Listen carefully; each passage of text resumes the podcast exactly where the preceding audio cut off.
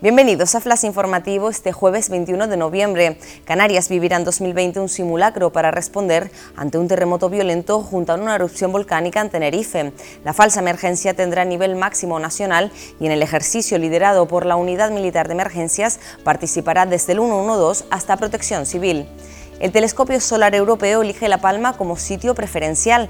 Los promotores del proyecto científico han hecho público un comunicado en su página web confirmando que la Isla Bonita es la primera opción para construir el instrumento óptico. La OCDE empeora todas sus previsiones para España y apunta a la incertidumbre política en 2020. Será el país que más frenará su crecimiento entre las principales economías avanzadas, que aún así continúa por encima de la media de la eurozona.